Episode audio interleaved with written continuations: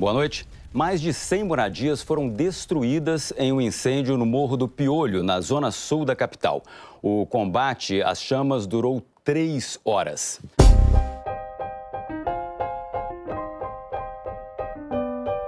Salve! Tudo bem com você? Espero que sim.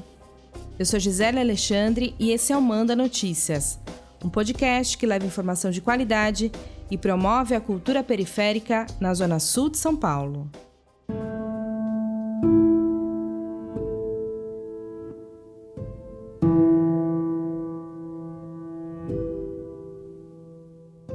Quando uma casa em um bairro de classe média pega fogo, além das memórias de uma família, se perdem também móveis, roupas, calçados, objetos pessoais, documentos e mais um monte de coisa que aquela família trabalhou duro para conquistar. Quando uma casa na favela pega fogo, tudo isso também se perde. Mas a diferença é que muitas vezes os objetos e as roupas que foram consumidos pelo fogo vieram de doações daquele outro bairro. Você consegue perceber a diferença? Morar na favela não é uma escolha. É a única opção para muitas famílias pobres. Não à toa, costumamos chamar as favelas de comunidades. Palavra que, de acordo com o dicionário, significa qualidade ou estado daquilo que é comum a diversos indivíduos grupo de pessoas que vivem em comum e cujos recursos materiais pertencem a todos. Conjunto de pessoas que vivem numa mesma região, com o mesmo governo e que partilham as mesmas tradições históricas e culturais. A gente não chama o distrito do Morumbi de comunidade, mas o Paraisópolis, sim. A diferença é que quando uma casa na favela pega fogo, além daquilo que é da família, se perde também parte de uma coletividade, de uma identidade mesmo. Mais do que os itens pessoais, as famílias que moram nas comunidades perdem tudo o que conquistaram em toda uma vida.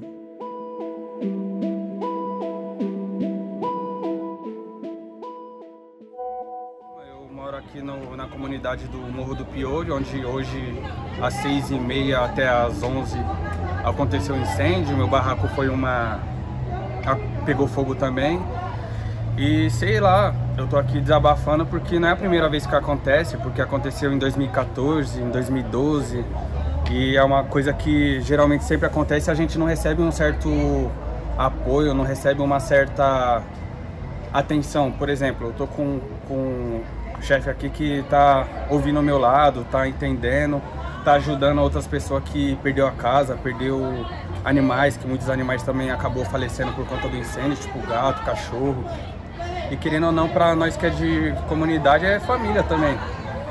E, cara, é complicado, viu? Tipo, eu mesmo, por exemplo, tava trabalhando antes, quando começou o incêndio, tava ajudando a apagar, me quebrei, mais normal, porque faz parte. Mesmo assim, o fogo continuou se espalhando, porque é assim que o fogo é, o fogo não pensa. E as pessoas que pensam pode ajudar, né? Esse que você ouviu é um dos moradores que teve a casa atingida pelo incêndio que aconteceu no dia 9 de julho, sábado, na favela Morro do Piolho, que fica no distrito do Campo Belo, aqui na Zona Sul, uma das regiões mais desiguais de São Paulo. Como disse o morador, as pessoas que pensam podem ajudar.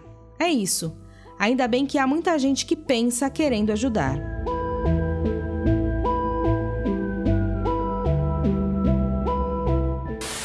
No sábado, um outro incêndio atingiu a favela Morro do Piolho, no bairro do Campo Belo, aqui na zona sul da capital.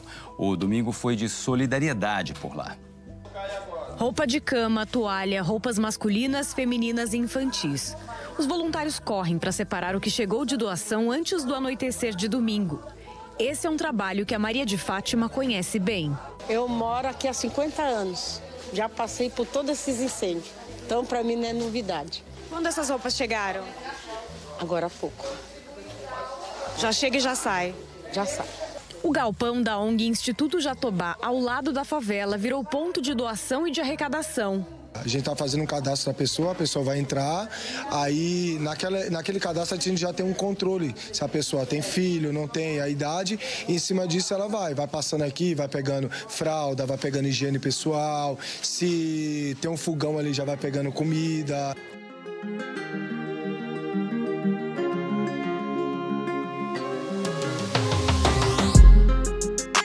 De acordo com a Secretaria Municipal de Assistência e Desenvolvimento Social, 219 famílias foram atingidas pelo incêndio no Morro do Piolho.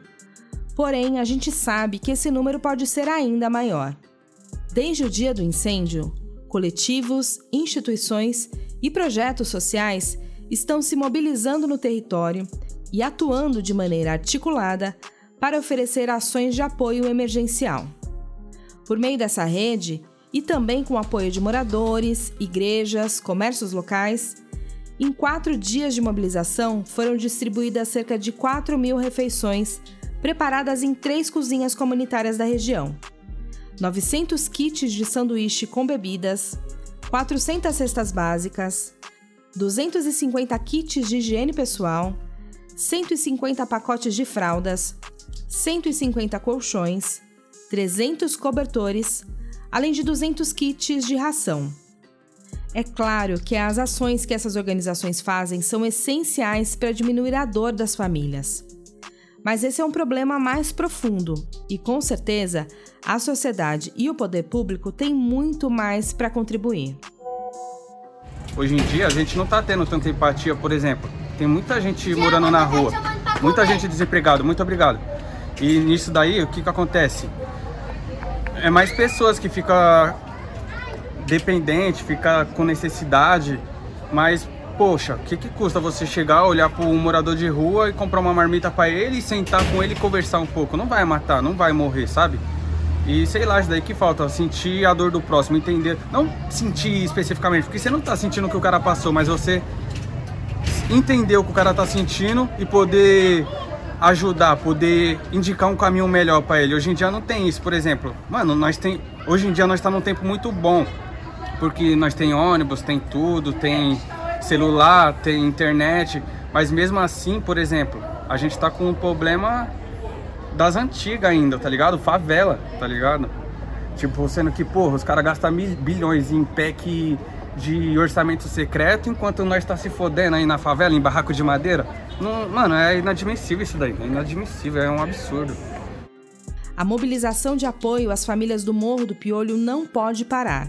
Se você pode ajudar com doações de alimentos, roupas, calçados, itens de higiene, cobertores, colchões, compareça ao galpão do Instituto Jatobás localizado na rua Estevão Baião, número 147, no distrito do Campo Belo, de segunda a sexta-feira, das 9 às 17 horas.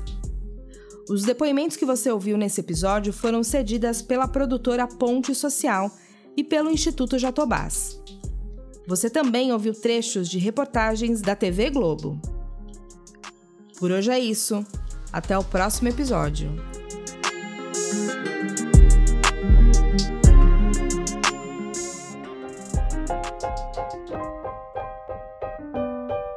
Manda Notícias tem produção de Kaline Santos, roteiro e apresentação de Gisele Alexandre, edição de áudio de Miller Silva e design gráfico de Robson Santos. Você pode conferir os episódios anteriores do Manda Notícias nas principais plataformas digitais de áudio ou nas redes sociais, Facebook, Instagram e YouTube. E você também pode receber esses áudios diretamente no seu WhatsApp. Para fazer parte da nossa lista de transmissão, é só enviar uma mensagem para mim no número 11 9 8336 0334.